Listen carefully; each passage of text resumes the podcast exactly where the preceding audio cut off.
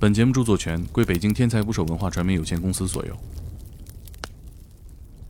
就我们探洞也有一个词叫先锋，探垂直向下的树洞的时候，需要有第一个人去布设线路，不好的线路必须我去下，我先以身犯险，我先去尝试我自己布的线路，然后你要你不仅要对自己负责，也要对整个团队负责。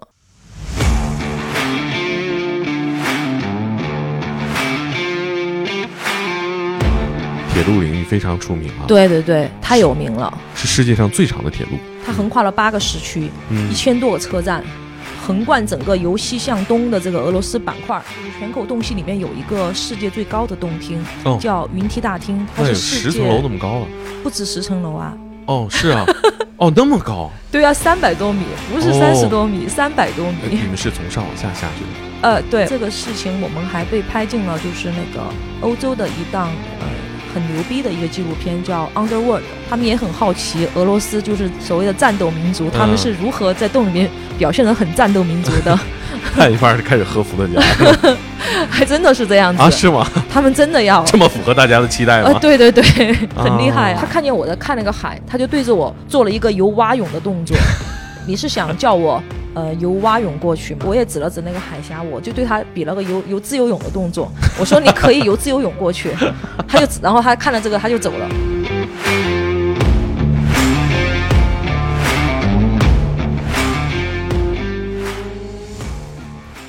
请点击订阅我的播客，拜托了。本期节目由浪琴品牌冠名播出。先锋精神，行无止境，打捞最带劲的职业故事。这里是天才职业，我是猛哥。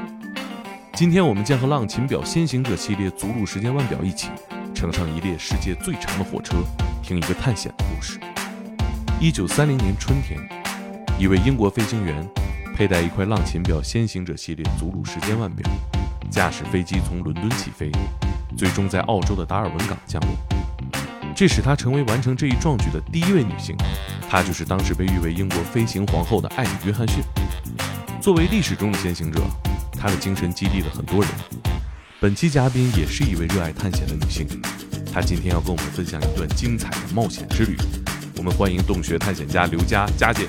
大家好，我是刘佳，我是一名洞穴探险者，很高兴来到天才捕手，再次和大家见面聊天。好久不见啊！嗯，是，跨过了半个疫情哈、呃，真的是这样。正好半个疫情。嗯，今天呢，再次约佳姐来聊一段我们之前没有聊的一个特别的旅程哈。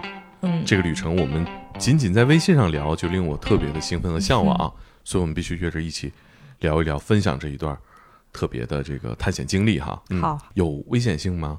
洞穴探险它属于极限运动，所以肯定是有相当大的危险性。嗯，全国做洞穴探险，不管是职业还是一个爱好，就是我说的是爱好，是经常探洞的这种这种爱好者，在全国应该是只有两百多人。哦所以在整个的嗯、呃国内的户外的群体当中，还是属于始终是小众运动。嗯、是那呃，经常玩的洞穴有多少？经常去玩的洞穴就是我们最近经常玩的洞穴，就是那个重庆武隆的泉口洞系。啊，呃，因为它是它那里就是泉口洞系里面有一个世界最高的洞厅，哦叫云梯大厅，它有哦三百三百二十多米还是三百六十多米，我记不太清楚垂。直哈，呃，对，它的它是十层楼那么高了。不止十层楼啊。哦，是啊，哦，那么高，对啊，三百多米，不是哦三十多米，三百多米。我天哪，那这、呃你们是从上往下下去的吗？呃，对，我们从上面往下呃下降这个事情，我们还被拍进了就是那个欧洲的一档呃很牛逼的一个纪录片，叫《Underworld》。它啊当时在全球选了五个国家进行专门进行那种地下世界的拍摄，哦，其中有一个地方就选了中国。中国当时就呃主要是拍了这个世界最高洞厅，就是全口洞系里面的这个云梯大厅。哦，那全国玩洞穴探险的二百多个人里面有多少是女性？应该不足三分之一吧。嗯，佳姐玩这个玩多久了？我今年应该是第十九年，第十九年，对，跟我年龄差不多。啊，十九年啊，嗯。属于这个我们中国玩这个里边最早的一批人了吗？官方的呃不算，那我在中国应该属于第一代探洞者。哇，这个这项运动啊，跟其他运动不一样的地方在于它的感官的刺激是非常多的。首先，恐高的嗯，基本就玩不了吧？对，这个高度还不是说在天上飞能看清，而是一个下到一个特别深的一个黑暗里边。嗯，所以其实怕黑的，或者是有幽闭恐惧症的也玩不了，对吧？玩不了。有幽闭恐惧症的，他不一定恐高，但是他对于那种空间的狭窄感，他是非常难受的。嗯，他会就是心跳加速，呃，会浑身出冷汗。可能因为我们是不会让这种有幽闭恐惧症的人跟我们一块儿探洞，嗯因为他可能会诱发一些其他的就是他的隐性疾病出来，这个是很危险的。嗯嗯，有的地方是会很窄，对吧？对对对，嗯，呃，有时候我们需要把头盔取下来，呃，还要把身上所有的装备取下来，然后你还要深吸一口气，因为你当你吸气的时候，你的胸腔会缩小，嗯这样你的身体会。薄一点。那如果你在挤那个、那个狭窄的洞口的时候，如果你就是呼呼了一口气，你的胸腔变大了，就会卡在那里。哦哦，你都得吸气才能过去。对对对，那我怎么办？我就不好讲了，我只有帮你把洞凿开一点。哦，也得凿洞，还得凿洞。哎，还真凿过。我们还真是把洞口凿开了才能进去，而且凿开了的情况下，我们都还要吸一口气才能过去。我就嗯不仅需要不怕高、不怕黑、不怕狭小空间，嗯还能干体力活凿个洞。嗯，对，那身上岂不是要带很多家伙事儿？除了探洞，还得凿洞。哎对，因为我们探洞那个钉锤是必须的，然后我们会带还有电锤。我说的钉锤是那种手动的家用钉锤，嗯，那个是我们敲铆钉用的，不算绳子，光是那些铁器的话，我估计在二十斤到三十斤左右吧。呃，我们今天要讲这个故事，其实是一个之前没去过的一个地貌的山洞。嗯嗯嗯，对，俄罗斯那边嘛。为什么会有这样一个行程？是因为在呃二零一九年的时候，俄罗斯的一个探洞队就通过中科院呃地环所那边联系联系到了我们，联系到了我们，他们就希望来重庆探洞，啊、因为他们可能从国外一些很多的那种信息网上面看到过，就是重庆有非常丰富的洞穴资源，啊，所以他们就想来重庆来探洞，但是又肯定会找一些就是比如说本地探洞队，这是我们嗯通常的做法。啊，对，会找我们本地的探洞队协助，啊因为我们知道有哪些洞穴资源。啊然后找到我们以后，我们想来进行，他就想来重庆和我们进行一个联合探洞。哦，这个国际上这种交流多吗？平时？在疫情以前很多，哦哦，真的很多，其实蛮好玩的。我们交流比较多的有法国的，嗯有英国的，嗯嗯、日本的，我们交流也很多。哦，俄罗斯的同行来了多少人啊？他们来了大概有六个人左右，好像是对六个人左右。啊嗯，呃，因为他们来探洞的时间大概有有半个月，然后我们的队员很多都是有本职工作的，哦所以他们主要是我和另外一个朋友，就是我们两个属于哦那种、呃时间相对自由一点的，哦主要是我们来陪他们，就是一起去探洞。当然也不是完全是陪，因为我们选择的一些洞穴也有些是我们没有探完的，哦所以大家也是一个相互协作去探洞的一个过程。啊！另外的队友，他们其实也很想参与，因为他们也没有和那个俄罗斯人一起探过洞。其实他们也很好奇，俄罗斯就是所谓的战斗民族，他们是如何在洞里面表现的很战斗民族的，探一半是开始喝伏特加还真的是这样子。啊？是吗？他们真的要，这么符合大家的期待呃，吗？对对对，很厉害啊。啊！那这次俄罗斯的同行来，嗯，你们去的是哪个洞？我们去了两个洞，嗯一个是水红洞，还有一个洞是呃保家水洞，也是在盆水。嗯这两个洞都是我们探了很多次，但是都没有探完的洞穴。嗯呃，当这两个洞，然后给他们带来的感受也是非常深刻，因为其中这两个洞都是在洞里面，我们都住宿了，就是在哦洞里面住。我们在洞里面住的时候，他们很开心，他们就是整个表现都很兴奋，也很、嗯也很高兴。在洞里面住是不是看不见亮啊？对呀、岂不是很难？就没有什么时间观念在里边？嗯，没有，基本上是困了就睡，饿了就吃，啊、然后睡醒了继续探。嗯，所以每个人都得带表，对吧？嗯，肯定要带表。户外探险确实需要一块强大的腕表。在这里，我们向大家介绍浪琴表先行者系列祖鲁时间腕表，它拥有一百米生活防水性能、无惧风雨以及时标夜光显示功能，夜晚也能精准清晰地读取时间。而且表带还有快拆系统，方便高效，从生活到户外探险都能从容应对。呃，这次怎么样？呃，过程顺利吗？还算很顺利，探洞过程当中，嗯、俄罗斯朋友真的开始喝伏特加吗？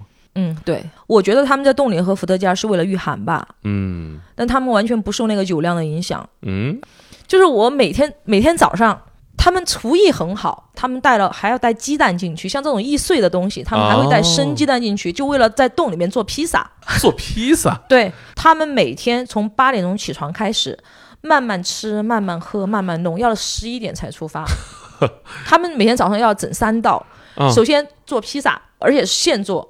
做完以后慢慢吃，一边吃一边聊天，嗯，喝喝咖啡。喝完咖啡，把东西收拾完以后，他们一定要喝一道茶，嗯就专门就是 他们不会把茶茶和早餐放在一块儿，嗯他们要把早餐就是完全吃完以后，嗯他们再来专门的喝一次茶。啊，然后喝完茶以后，然后又要吃一道小零食，又专门就专门一个时间来吃一点小零食，就是嗯、甜点之类的嗯啊，，他们也不放在一块儿，又是单独一个时间，所以他们早上就是探洞以前他们要吃三次，那这时候你们在干嘛？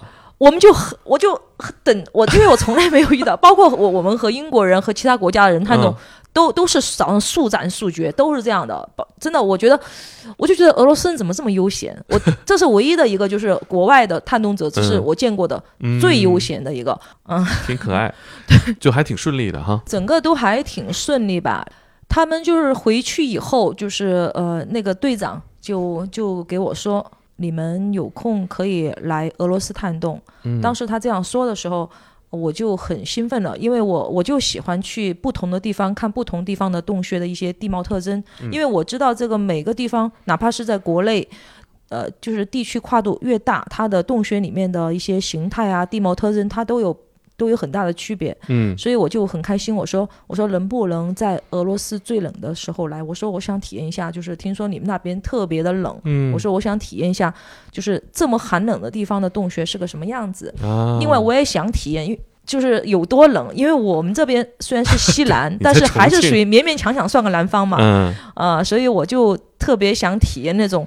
呃，嗯。非常寒冷的地方，哦他们说可以啊他们说，呃，这是俄罗斯的特点，嗯。大概时间定下来以后，我就开始计划这个俄罗斯的行程，因为想的是就是很不容易，呃，去一趟俄罗斯，而且对面又有地接，所以我就想，嗯，趁此机会可以玩一圈，嗯，所以我就想的是坐那个呃西伯利亚铁路线，就横跨整个俄罗斯，从西向东。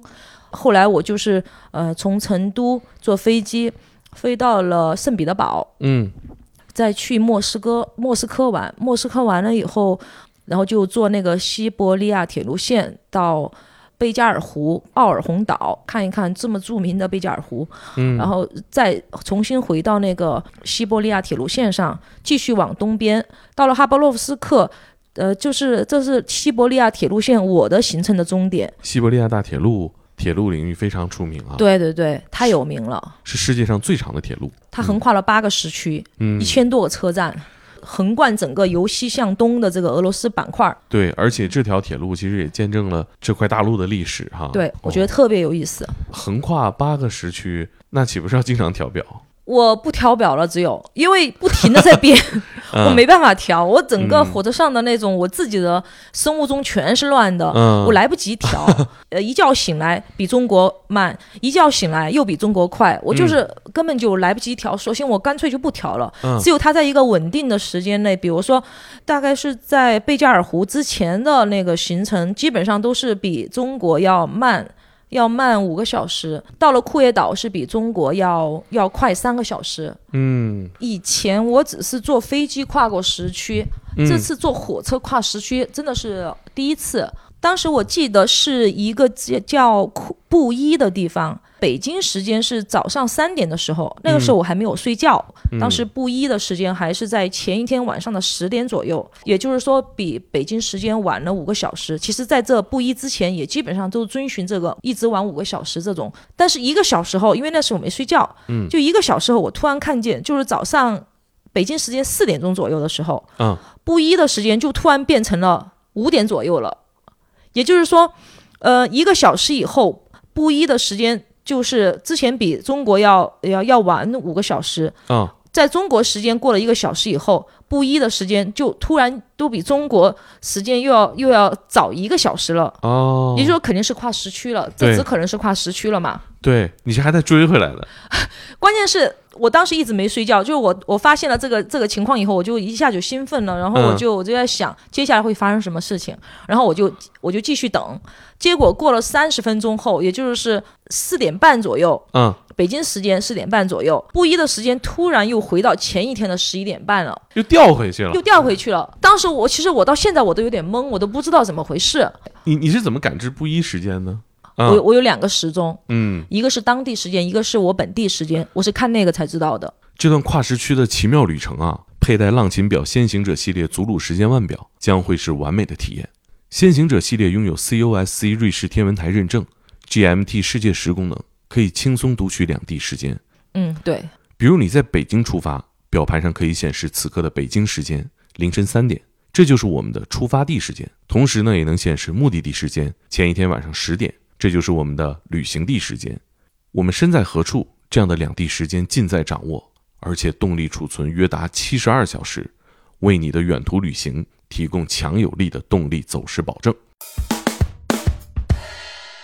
如果你要去贝加尔湖，就必须在一个叫伊尔库茨克的地方嗯去嗯下车。在这个地方，在伊尔库茨克和中国是完全一样了，哦，同步了又，同步，因为那那个地方离中国很近。北京时间对，就是北京时间了。那个地方很多中国人，你甚至可以，呃，在街上你可以看到比较多的中国人面孔，呃，而且而且你可以在那儿可以用微信了，用微信哦买单，用哦支付宝也可以买单，是个景点儿了，可以说，真的是这样。嗯，那个地方离中国很近，呃，而且那个地方也出我们在酒店里面也看，因为那个地方我已经和我同伴会合了，嗯，然后？呢，他就呃。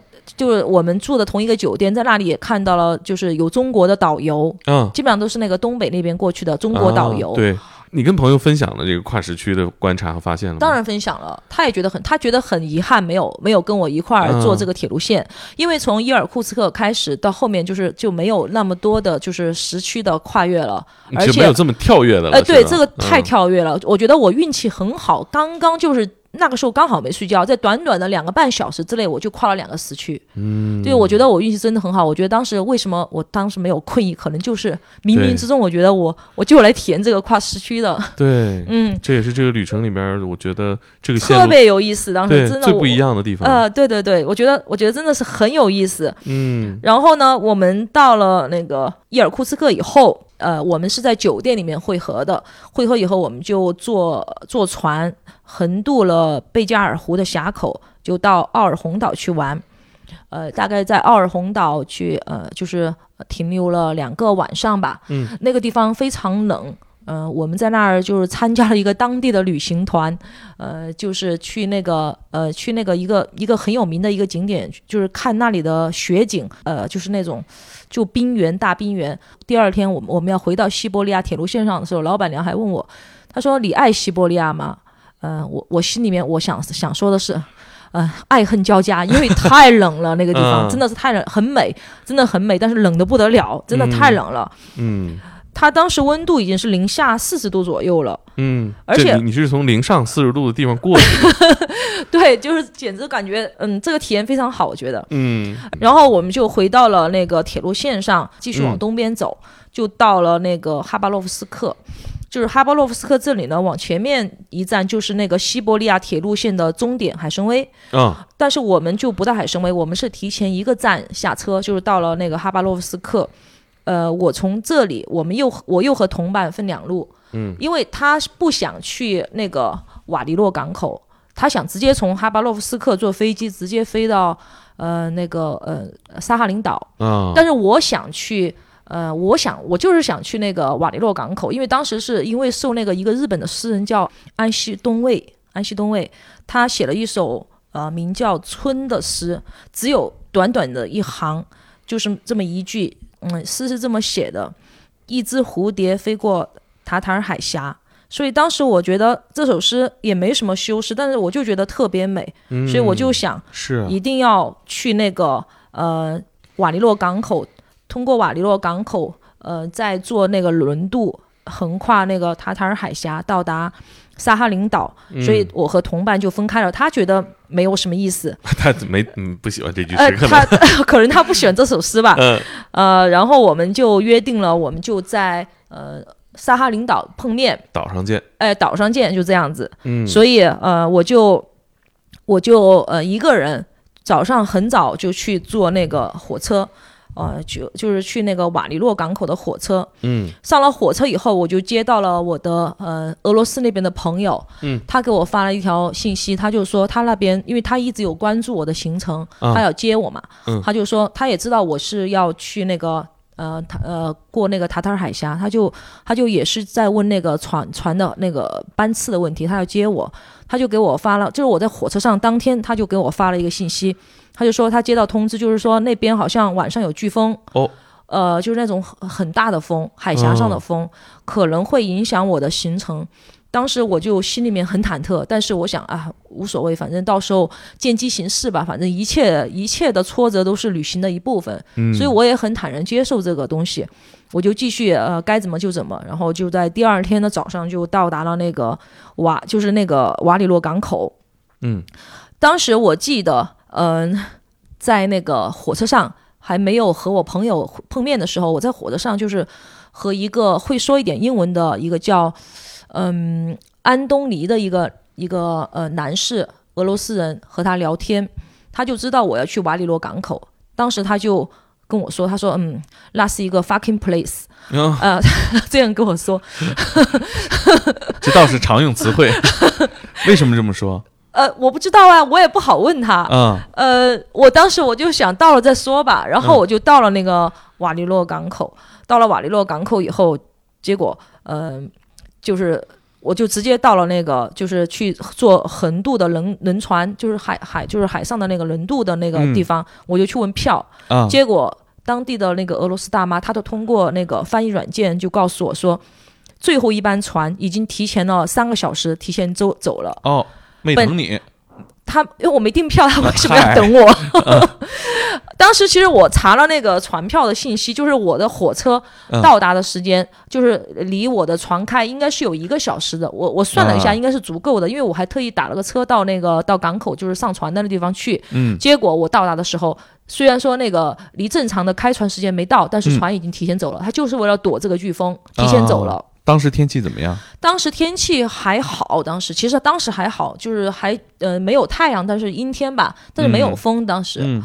呃，因为那个船它还要有有破冰船前行，哦。所以当时我就觉得我就特别想去，啊。就是因为这个轮渡在开船的时候，前面会有一个破冰船给你开辟线路，就当时我就觉得特别酷，只是可惜当时就是呃就没有赶上这班船，他就提前溜走了，我只好没办法嘛，他最后就是。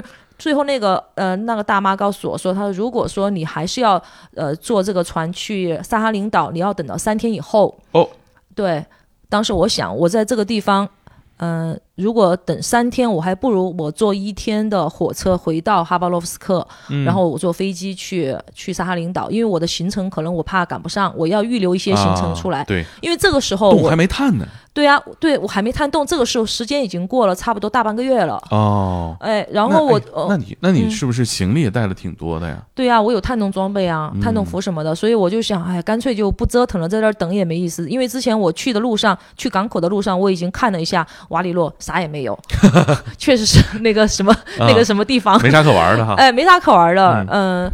然后呢，也也看上去感觉街景啊这些也比较萧条啊、嗯不是个好玩的地方，就直觉就不是，啊。所以我就想啊，干脆没办法，我又我又只好坐，马上就买了下一班，就是最近的一班回那个呃回哈巴罗夫斯克的那个火车。啊，结果我上的是同一辆火车，嗨，因为我上去以后就看见那个之前的那个列车服务员在跟我打招呼，我一下我一下就把他认出来，他说：“ 哈，你为什么又回来了？”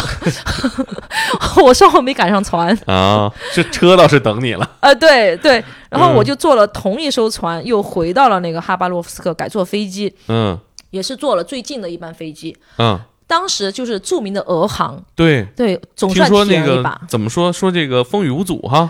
太厉害了！我真的亲身体验了一把，因为当时，呃，我我起就是航班起飞的那天，天气预报、呃播放的是七到八级大风，嗯，就属于很大的风了，七到八级大风。在国内的航班，我查了一下相关的信息，国内航班是如果风力超过三级，嗯或者是四级，最反正就是四级是顶线，是嗯不能起飞的，哎，你全部停航。你查时候是什么心态？你就想判断一下俄航到底行不对啊，我查的心态就是我想，哇，这个能飞吗？因为当时我接到天气预报，我查天气预报说有大风，我还在想，嗯、我当时一一半心情是有点着急，就是可能要航班要延误，另外一半心情又是，哎呀，这个如果真的要飞又有点危险，所以我当时很矛盾心理。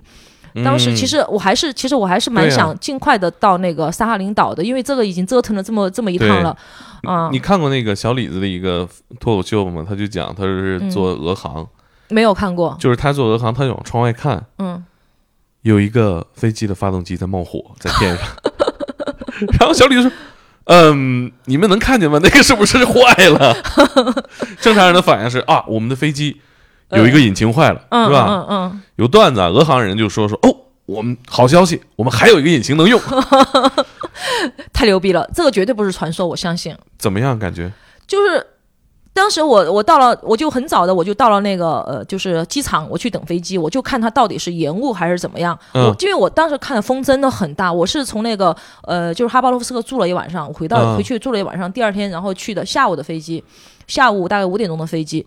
然后我就很早的我就到了机场，我就想看到底起不起飞。如果不起飞，我我在附近嗯找酒店。嗯我到了以后，看见一切正常，也没有什么，也也没有收到任何通知，然后我就嗯等到了五点钟，然后呃，机场那边是准点起飞，嗯当时我就害怕了一点。其实当时我真的有点害怕，外面天气怎么样？风很大，真的很大，我、嗯我都能看见很多东西被吹得飞起来，在那个在我在机那个候机室里面都能看见。我当时还发发信息，我给国内的朋友说，我说 我这怎么办？我说我到底要不要上飞机？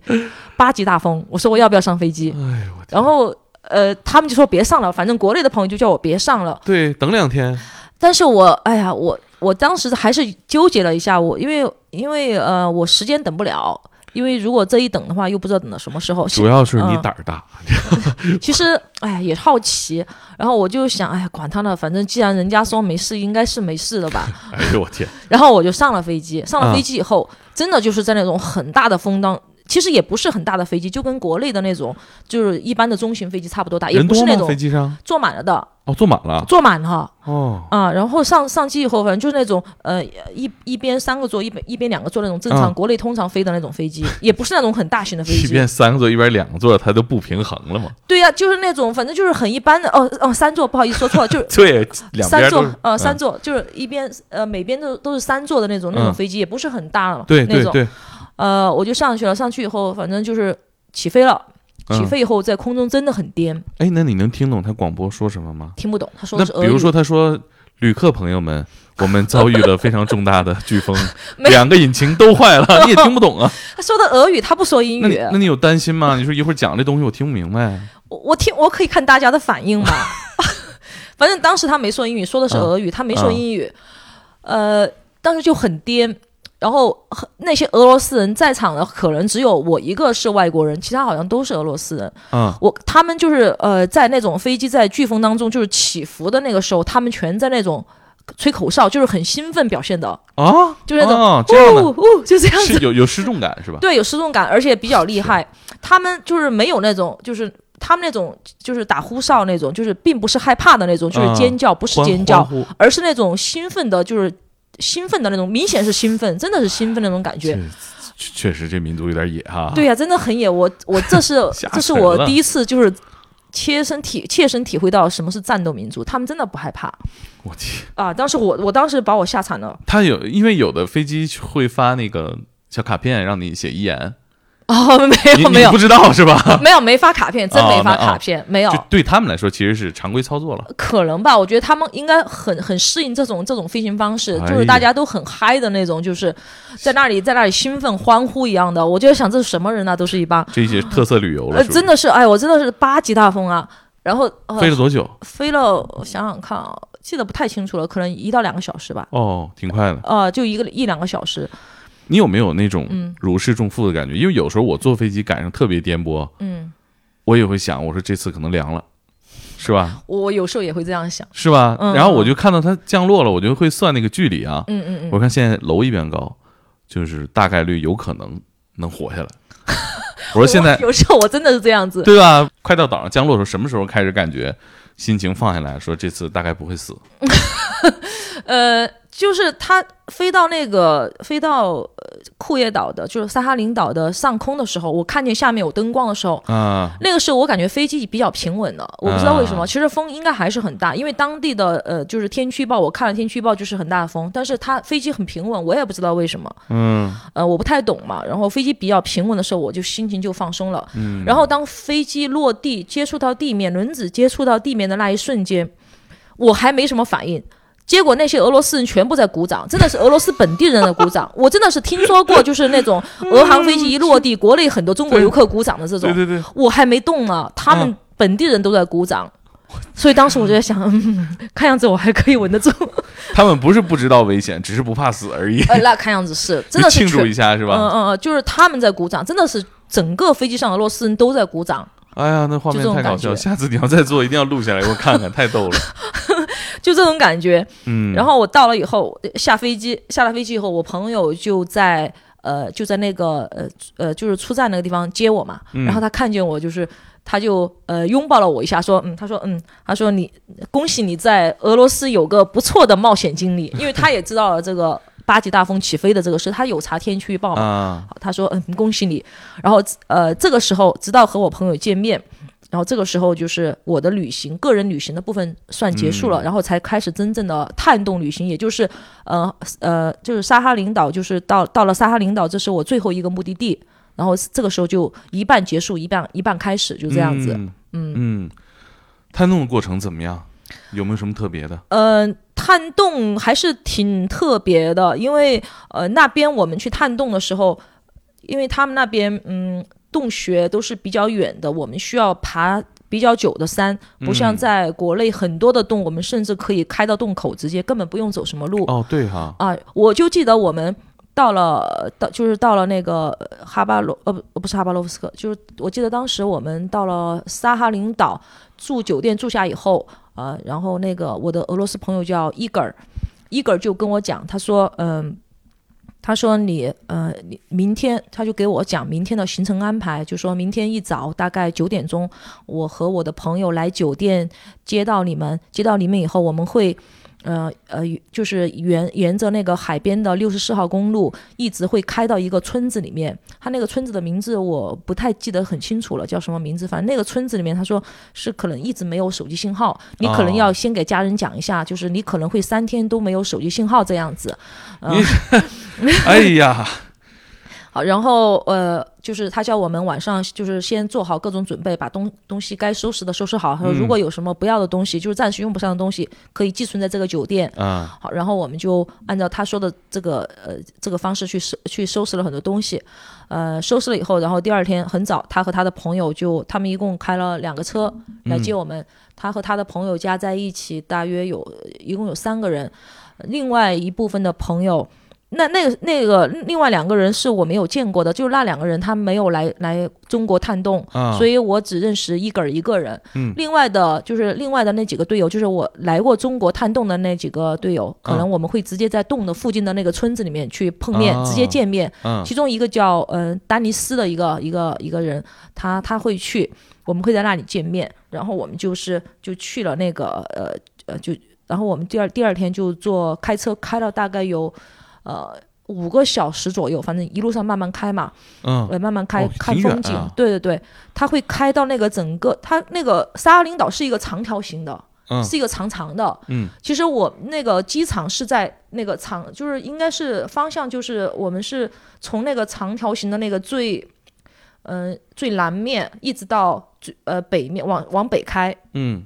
到那个中部中间的那个位置，啊，差不多要开五个小时到六哦个小时。如果你慢慢一路上慢慢的开，然后边走边玩的话，可能六个小时多一点。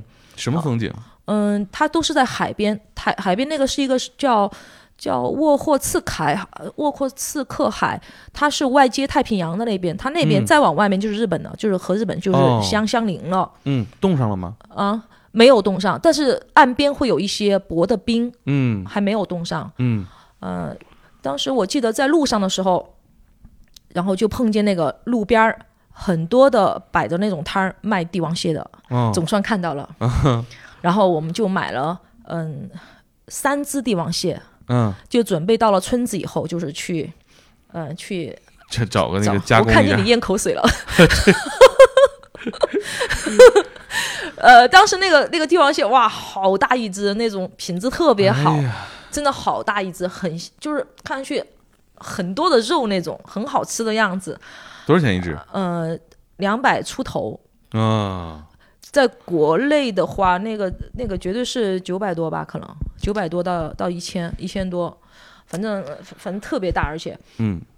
然后买了以后，我们就就去到了就是那个村子里面，真的是那个村子里面好像是伊格尔的一个朋友，呃，就是一个朋友的家，也是啊。他们探洞队的队员，但是啊他们他们那个朋友可能是有事情没去，但是把房子的钥匙给他了，嗯，就知道我们要去探洞，然后我们在那儿就是他他那个房子呃就是里面是没有没有暖气的，哦，呃，取暖它是要靠一个他们那个他们自己的一个取暖系统，就是一个吹风，就是热吹风朝地面吹，嗯然后还有家里面有一个壁炉，烧壁炉烧柴火那样子。嗯。因为那边很冷，他们每家每户的那种有一个玄关，就是很大的一个玄关，它那个嗯。玄关就是其实是一个房子，一个小小单间，里面全部堆满了木材，因为那地方特别冷。嗯。他们那儿上厕所特别麻烦，就是要到室外去上，嗯，就是从从屋子里面出去到厕所，就是一段儿就是雪踩出来的路，嗯非常非常冷，反正就是呃，然后当天晚上到了以后，他们还拉我去滑冰啊什么的，我都觉得冻得不行，我就没去。反正他们是不怕冷的。嗯，那然后到了晚上，我们就开始做那个蟹肉，就是做那个嗯帝王蟹的蟹肉，他们太能吃了。他们怎么做的呀？就是他们会把那个呃鸡蛋就煮很多鸡蛋，哦煮好以后就白水煮鸡蛋，煮好以后把鸡蛋就是素的那种横横横着剖开，把里嗯面的对半分，然后把里面的蛋黄取出来。他们蛋黄放哪里了我不知道，反正就是我看见的时候已经没有蛋黄了。哦没有蛋黄，然后他会把帝王蟹呃怎么可能是煮的吧，就是白水煮的吧，可能煮熟了以后把那个肉塞到那个蛋白的那个装蛋黄的那个地方去，哦全部塞满，塞满以后在上面再铺一层鱼子酱，哦哇好好吃。哦，我总是在怀念，这么这么久过去了，我总是在怀念那个东西，哎呀，真的超好吃现吃现杀，超好吃。哎那个那个鱼子酱加真上。会做。然后还有还有一些他们本地的那个伏特加，低度的那种伏特加，嗯啊，简直是！然后他们把那个就是蟹腿非常粗，嗯，像鸡翅膀一样，嗯就蟹腿掰下来，它就是塞在鸡蛋里面的那个蟹肉，可能是中间那一块儿，身体上的那一块肉。嗯蟹腿它是单独掰下来，然后插在那个碗里面，就是你你吃它就像吃那个鸡翅膀一样，哦就是一一个拿起来然后啃，就这样子。那个肉太多了，太好吃了，哎呀，这也太香了，听着真的太好吃了那个。哎挺好，提供点优质蛋白。然后第二天我们就出发去探洞，然后探洞的时候，他们准备了很多的一些器材，这都是我以前的探洞当中所没有遇到的。哦他给我们准备了呃踏雪板，啊，就是呃踏雪板是什么？就是那种嗯，你就是很大一块板子，它可以啊装到你的鞋上面去的。哦，像大脚铺一样，哎对对像雪上走那对对对，种啊。如果你因为我试过，我如果把踏雪板取下来，如果我嗯直接踩下去，那个雪是直接到我大腿了，对所以根本没办法走。对对对，但是有了那个踏雪板，就是你踩下去，雪最深也就把你的脚踝刚刚给没住，就这样子。对它因为加大了接触面积，减小了压强。哎，对对对，嗯呃，我们就穿着那个踏雪板，就是爬山，爬了翻了两个小小山坡。上，然后我看见他们还带了一个铲子，就是一个很大的一个一个塑料铲子。结果他带我们到了一个山坡那里，就是我我只看见一个树一片树林里面啥都没有，嗯，然后我就看见丹尼斯拿着铲子在那挖挖挖，扫雪一会儿就挖了一个洞口出来。啊。我说啊不会吧，你这样都能找到这个洞口？不是，那他这怎么不跟日本似的能冒烟啊？他那个它说明什么？就是说明这个地方的，就是那个那个雪啊，比日本那边还要厚。嗯，日本那边的雪洞口至少不会被盖住，没不住。它那个洞口是全部把雪被雪给埋住了。嗯但是他们有 GPS 卫星，就是卫星定位，哦，他是对这么找的对，他就他提前是夏天的时候，他们把这个点踩好了。啊然后因为我是冬天去嘛，他们把这个哦点找好以后，夏呃冬天的时候，我因为要过来，他们就就是到了那个地方，然后用铲子把那个雪挖开。哎呦，那如果要是嗯没挖，走到那儿会掉下去吗？它那个洞口是个斜的，哦就最多会陷一点点，不会哦像、像那种垂直的很深那样子下去，那肯定危险。哦挖挖的多吗？雪？呃，挖了很多，我还拍了视频的。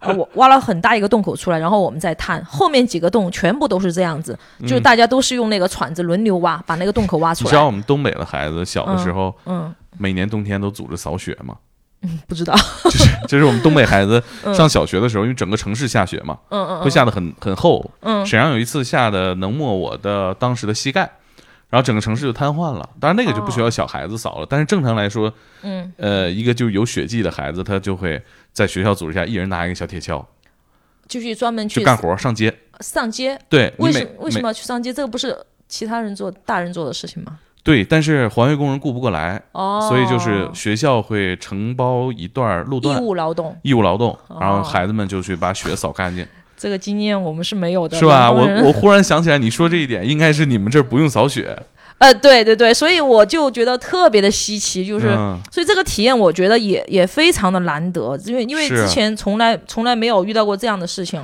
就非常难得。一个重庆人去扫雪，感觉也对呀、挺而且我想，我我坐了九个小时，不止十一个小时的飞机，嗯十三天的火车，嗯，六个小时的汽车，我来到这里就为了扫雪，就为了拿铲子去挖一个洞出来，嗯，挖多久啊？呃，可能有半个小时。哦，那么久呢？呃，对，那个雪真的太厚了，那洞口有多大啊？洞口我觉得可能宽的话两米，啊哦，大概宽两米，高两米的样子，哦，不是不是很大，嗯嗯。然后就，然后，然后就进去探。其实那个洞也不是很深，嗯，也不是很深，所以我当时就想，中国最佳探洞精神奖是不是要发给我？就是 搞了这么久就，就来探这么小的一个洞。当然，其实我其实我事先是有心理准备的，就是我也知道那个洞应该不会很大，其实就是为了体验一下嘛，就看一看、嗯那个洞里面它是有冰柱的，而且有熊的那个骨头，因为、哦因为俄罗斯很多熊，你知道。对，啊，特特别是在他们的那个就是东部地区是有很多熊的，而且那些熊全是棕熊，还不是黑熊，就是很大的要袭击人那种棕熊。就在里面发现了很多的熊的那个骨骸啊所以是哪个地方的骨头？啊，什么骨头？哪个位置的？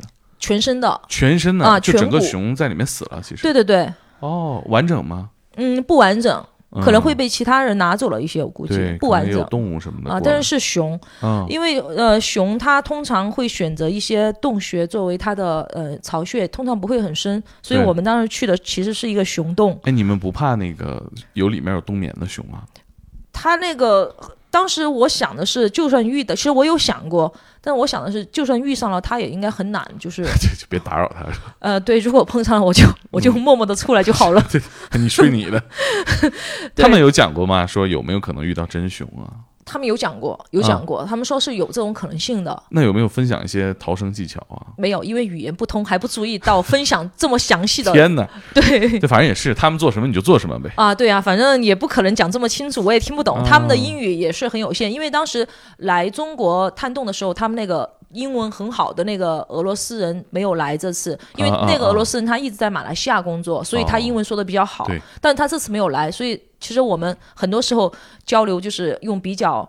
用比较简单的英语这样子交流，嗯而且我明显发现，发现伊戈尔他那个，嗯，他好像回去以后，从中国回到呃俄罗斯以后，好像恶补了一下英文，因为我哦觉得他英文这短短的。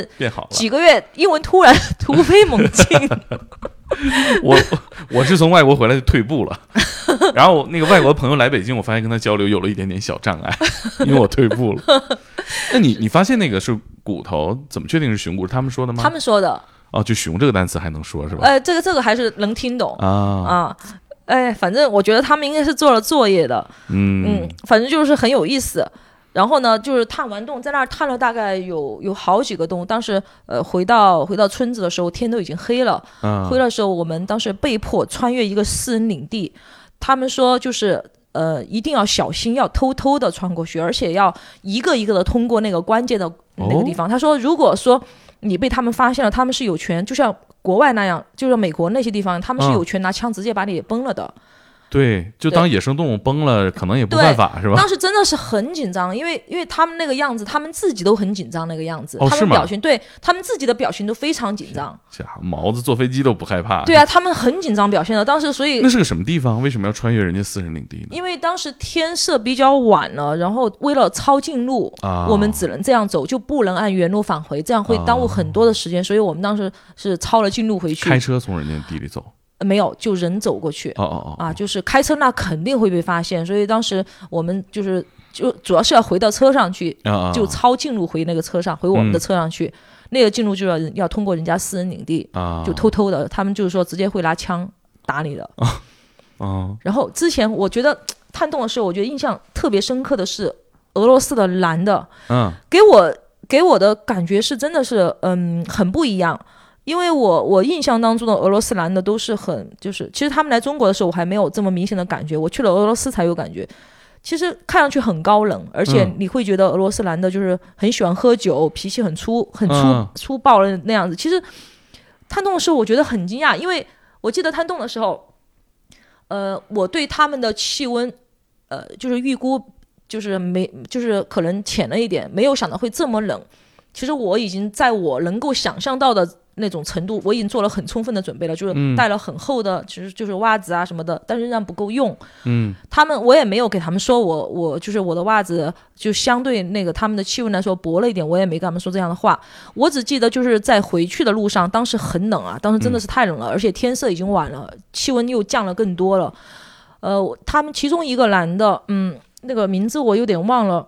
当时他他可能看出来我我很冷，他就呃他就从他的呃包里面拿了一双袜子，就是一双很厚的，我看见的很厚的一双新袜子，真的是新的。他先把标签撕下来的，然后就先在自己内衣里面塞到自己内衣里面去捂了一下，就捂捂暖和，捂暖和以后，然后他就叫我。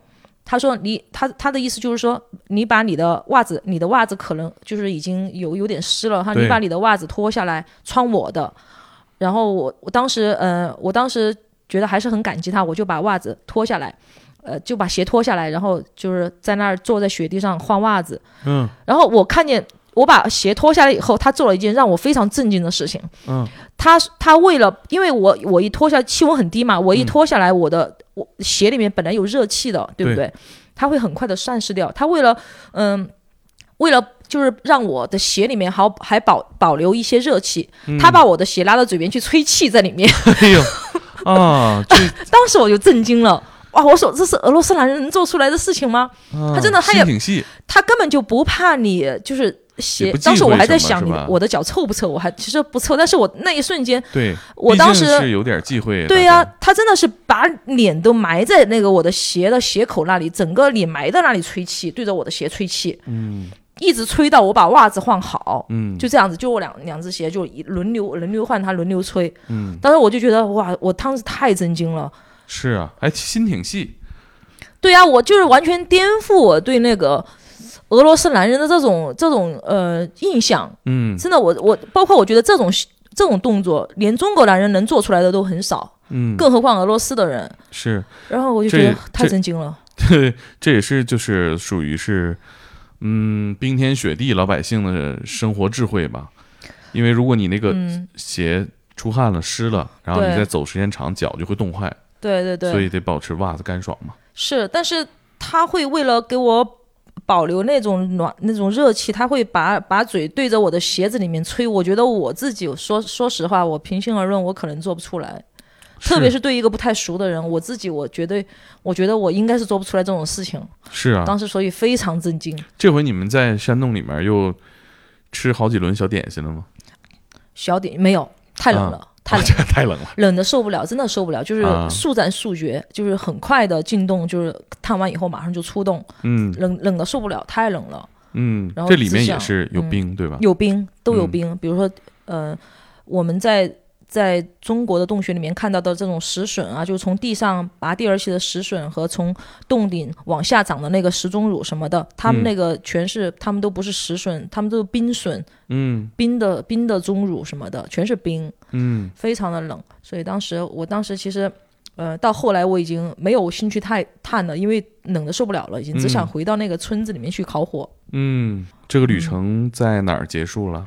就是那个岛上结束的，就是萨哈林岛上嗯结束的。最后我们回到了城市里面的时候，我们他带我们去去冰原去冰钓，嗯就是以前我鱼都没钓过，他就直接带我去冰上面钓鱼，就是用一个很大的一个钻头，嗯，钻个洞。哎，钻个洞。你应该有体会吧？东北东北那边里面也冰钓，对，有的时候它就是那个嗯小鱼也要喘气儿，哦，但我不太懂啊，就嗯赶上那种时候。我以前我们嗯大学后面有那个嗯浑河，然后我们去了就搞个洞，有时候鱼就过来喘气儿，一捞就上来了。哦，我们它那个冰面全是那种很很厚的冰层，大概嗯有六十公分厚，可能。哦，那很厚了。很厚，他们要用一个大的冰钻，钻一个、嗯钻一个大概直径呃十十到十五厘米直径的一个一个一个圆圆的一个孔，嗯然后再用一个很小的一个一个钓鱼工具，呃，就是弄一点就是蚯蚓，然后进去嗯钓。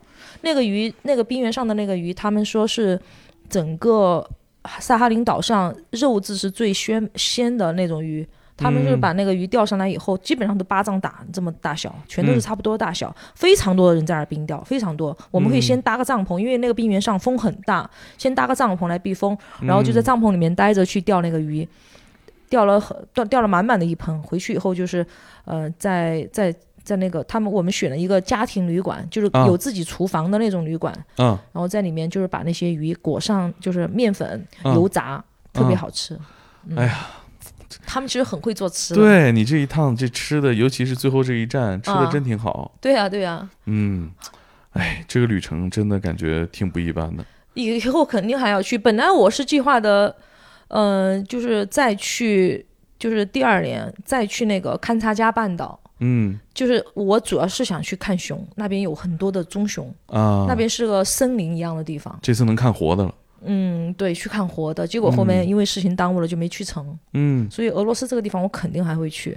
还有挺多未知和小惊险。嗯，是是是，其实这些旅行的一部分都都挺有意思。其实虽然说有一些就是，嗯、就是有一些感觉意外的东西，但是我觉得回回想起来也挺有意思的。对对对，但我觉得嗯你是很享受这个意外的这个过程。嗯，对，你呃，这跟你喜欢探险、喜欢探洞有关吗？这是你的一个习惯吗？呃，可能我觉得探洞，至少探洞就是这个经历给我，就是对对这一切的发生的一一个包容度、接受度，我觉得。嗯，就是很很大的程度上影响了我，就是我不会去去想，哎呀，好烦啊，为什么这个船走了呀？我怎么会这样，这么倒霉啊？我我就是不会去想这些，我就很坦然、很坦然的去接受这些突突来的变故。对，就我我可以甚至可能去想象一下，就是我去享受这一些东西，因为我记得船走了以后，我就坐在那个塔塔尔海峡那儿那个海边那儿发呆，我就看着那个塔塔尔海峡，想哎怎么办，怎么怎么办？我是在这儿等三天，当时还在纠结嘛，等三天还是马上回去坐飞机。然后这个时候，我记得当时，呃，我在那儿看那个海的时候，我旁边有一个当地人，一个俄罗斯男的，嗯他不会说英语，他当时对着我，他看见我在看那个海，他就对着我，呃，指了指那个海海，然后做了一个游蛙泳的动作。然后我我心里想，我说我想，我当时想的是，你是想，呃，你是想叫我。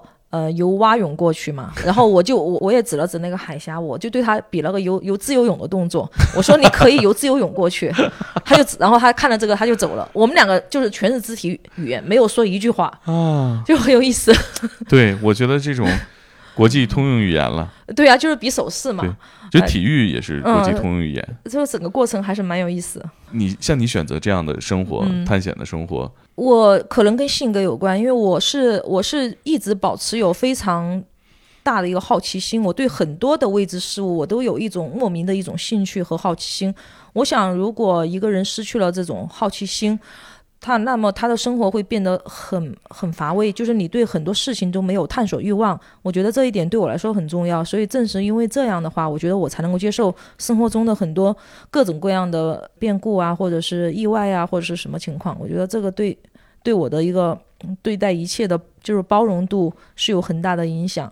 那如果一切都在你的掌控范围内的话，我会觉得这种就是很对我来说就是很没有意思的，就是一一种。当然，这个对于安全性来讲，可能可能会更就是更有保障一点。但是这不是我想要的这种旅行方式。你怎么理解浪琴表先行者系列的 slogan“ 先锋精神，行无止境”？其实先锋就好像，就我们探洞也有一个词叫先锋，就是嗯我之前我跟你说过那个，就是探垂直向下的树洞的时候，需要有第一个人去布设线路。这个线路是关系到整个团队的一个安全，而且你是第一个去尝试那个线路的人，也就是说你自己布的先锋线路，你要自己一个人第一个人先下，你不能比如说是我布好先锋，布好先先锋线路以后你去下，这是不行的。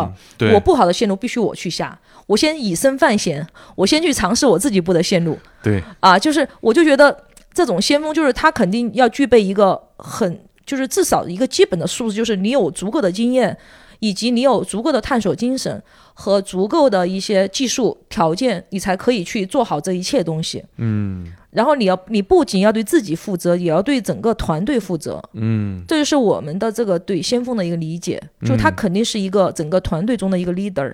嗯，对，跟你们这个运动很契合哈。对，尤其我觉得行无止境也特别契合，对对对，边界是有限的，嗯，你必须不断的去拓展，是吧？对对对，拥有先锋精神的生活和旅行，需要一块强大的腕表支持。浪琴表先行者系列足路时间腕表拥有浪琴专属 L 八四四机芯，内置硅油丝，有效提升腕表的抗磁功能。陶瓷材质的表圈可以有效的防止户外探险环境对腕表的划伤，且拥有五年质保，是我们出发探险的有力伙伴。你觉得在探洞探险这个领域，大概能玩到多大年纪？我很早我就想过这个问题，就是我觉得应该可以玩到七十岁。你见过最大年纪的有多大？我见过有八十岁的，呃，英国洞穴探险联盟的主席，那个人我很佩服他，他来中国探了很多洞。哦，呃，对，当时我小寨就是重庆的小寨天坑，我不知道你听说过没有？它是世界最深的天坑。嗯呃，重庆有好多世界之最，洞穴方面，它是世界最深的天坑，它的，呃，它的天坑的深度是六百多米，嗯，呃，宽度也是六百多米。哇，对，当地人还在里面修了一个水电站，你可以想象一下。哦，这个天坑的周边的洞穴全是，呃，那个就是那个主席，他叫安迪·伊文斯，全是他来，他来就是组织组织英国的探险队来探测的。哦，他来中国很多次，而且他是第一批和中国的呃研究所以及民间探洞者进行交流的第一批英国人。你的目标，我觉得七十岁可以没问题，因为他八十岁的时候他还干了一些我认为几乎不可能的事情。嗯就就好像说他那个还盯攀，就是呃盯攀的意思就是说，你就是这是一个探洞技术里面是一个比较难的一种技术操作，不仅要求嗯你有很好的攀岩能力，还要有体力，还要有胆识和经验和技术。嗯他八十岁了居然还盯攀，我就觉得简直是不可想象。其实我也没那么高的要求，我想我八十岁如果还能。还能够走得动，去探探洞，我就觉得心满意足了。我都不要求自己还能盯攀呢，可以可以，你可以的。希望如此。对，反正嗯毕竟女性寿命比男性长嘛。但大是希望这样脱离极言。对，嗯而且我觉得，如果你真的到八十岁，那全世界的洞你也都探的差不多了吧？哦，那还早，我觉得，我觉得全世界，我觉得现在世界上就是地球上，呃，唯一的没有就是未解之谜，也只能是洞穴了。你看那个什么最深的海沟，这些都都可以用声呐什么的去发现它里面有什么东西，但是但是这个洞穴。你很多地方都是没有没有去发现过的，所以说嗯你现在目前什么，嗯，世界最深的洞穴或者世界最大的洞穴，这些世界纪录，我相信总有一天都会被打破的。就随着大家探洞的深入，大家不断的去发现新的洞穴，这些记录肯定都会被打破。现在的世界第一肯定不是以后的世界第一。嗯，这真的是行无止境啊，对啊，就是这种感觉，真的是行无止境。值得攀一辈子。嗯，真的是这样。我觉得，我觉得不不是说全世界，哪怕是中国的洞穴，我觉得都可能会让我到八十岁都没探完。嗯，哎呦，太令人向往了。来来来，我还瘦的时候认识你的话，可能会 选择跟你们学习学习。现在的话，有点儿作为你们先锋精神的后腿了。不会不会的。我觉得这种精神其实是能够激励到大家在日常生活当中拓宽自己的边界和这个承受能力。嗯哼，别的地儿去不了，咱们去坐铁路跨个时区还是呃，这个是可以的，这个真可以。嗯，对体能没有任何要求。呃，对，很很有意思，真的很有意思。那我们这期就聊到这儿，嗯，好啊，好好好，期待你再去新的拓展之后，我们谢谢还可以继续。再录节目。好的好的，行，好，好谢谢佳姐，谢谢猛哥就到这，儿，拜拜。拜拜。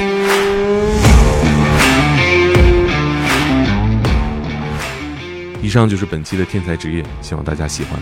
先锋精神，行无止境。感谢浪琴品牌的赞助播出，我们下期见。